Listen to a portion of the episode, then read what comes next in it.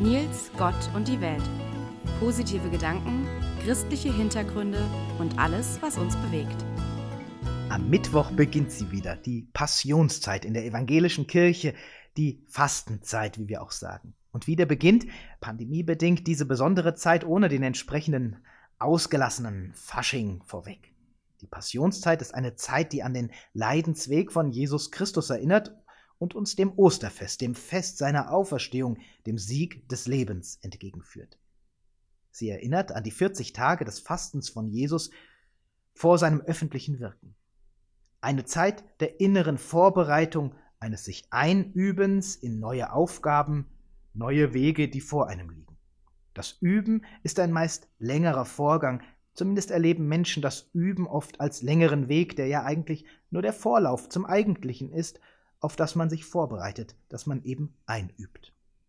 Als Kind habe ich Klavierspielen geübt, habe Unterricht erhalten und geübt und geübt. Mal mehr und mal weniger. Und noch heute übe ich das Klavierspielen zumindest als Hobby. Wir üben etwas, üben etwas ein und üben etwas aus. Damit wir darin Ausdauer haben, müssen wir uns Ziele setzen, Zwischenziele, um beim Einüben durchzuhalten, müssen Maß halten beim Üben, um durchzuhalten. Üben bedeutet dann eben auch das Ausüben, das Tun dessen, das wir uns zu eigen gemacht haben oder das uns vielleicht sogar auch ohne vorhergehende Übung zu eigen ist.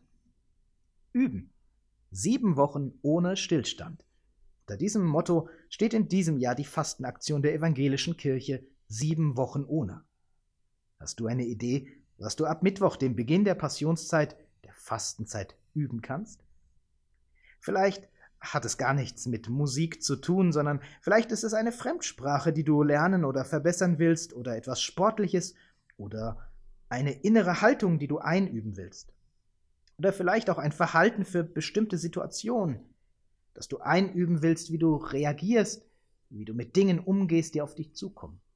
Beim Üben kommt es darauf an, nicht nachzulassen. Ohne Stillstand zu üben, muss nicht heißen Tag und Nacht sozusagen pausenlos am Üben zu sein. Ein übender Mensch zu sein bedeutet es, wirklich und bewusst im Leben zu stehen, nicht sich bereits als fertig und vollständig zu verstehen, sondern immer ein lernender Mensch zu bleiben, ist die Haltung, die der Glaube in Menschen hervorbringt. Martin Luther hat es so gesagt. Das Leben ist nicht ein Sein, sondern ein Werden. Nicht eine Ruhe, sondern eine Übung.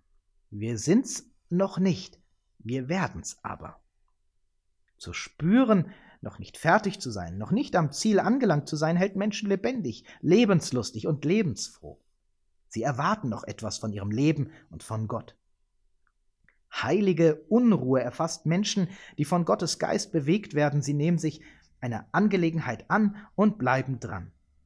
Um dabei durchzuhalten, nicht nachzulassen und nicht aufzugeben, müssen sie in einen passenden Takt finden wie die Unruhe eines Uhrwerks zusammen mit der sogenannten Hemmung schrittweise eine dauernde Bewegung vorgibt, genauso gehören natürlich auch regelmäßige Pausen zu einem Üben ohne Stillstand.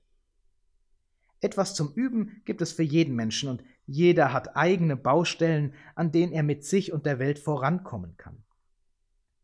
Was siehst du als passendes Übungsfeld für dich in den kommenden Wochen im Zugehen auf Ostern? Was kannst du üben, um neu ins Leben zu finden, um neu aufzuleben, vielleicht sogar ganz neu und anders zu leben? Üben. Sieben Wochen ohne Stillstand. So verschieden wir Menschen sind, so verschieden auch die Ansätze, wo es etwas in unserem Leben zu üben gibt. Und letztlich ist unser Leben immer schon eine Übung für das, wozu wir Menschen bestimmt sind, für die Ewigkeit in Gottes Gegenwart. Das ist vielleicht eine der schwereren und doch ganz bodenständigen Übungen für unser Menschenleben. Immer wieder neu einzuüben, im Hier und Jetzt zu leben. Nichts dauerhaft aufzuschieben oder gar aufzugeben, das Leben als ein Entstehen, ein Werden, ein Üben zu verstehen.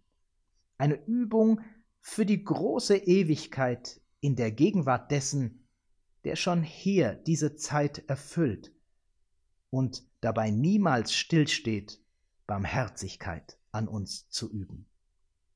Bleibt gesund und bleibt gesegnet.